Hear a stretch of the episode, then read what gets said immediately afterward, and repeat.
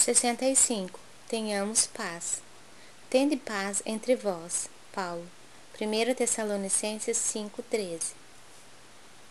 Se não é possível respirar num clima de paz perfeita entre as criaturas, em face da ignorância e da belicosidade que predominam na estrada humana, é razoável procure o aprendiz a serenidade interior, diante dos conflitos que buscam envolvê-lo a cada instante.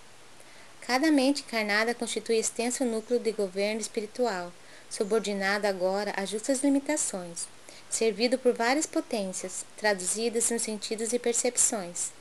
Quando todos os centros individuais de poder estiverem dominados em si mesmos, com ampla movimentação no rumo do legítimo bem, então a guerra será banida do planeta. Para isso, porém, é necessário que os irmãos em humanidade, mais velhos na experiência e no conhecimento, aprendam a ter paz consigo.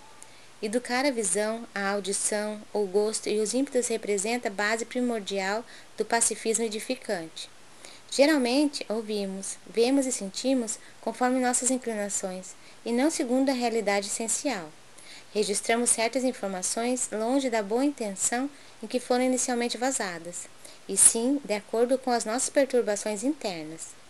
Anotamos situações e paisagens com a luz ou com a treva que nos absorvem a inteligência sentimos com a reflexão ou com o caos que instalamos no próprio entendimento.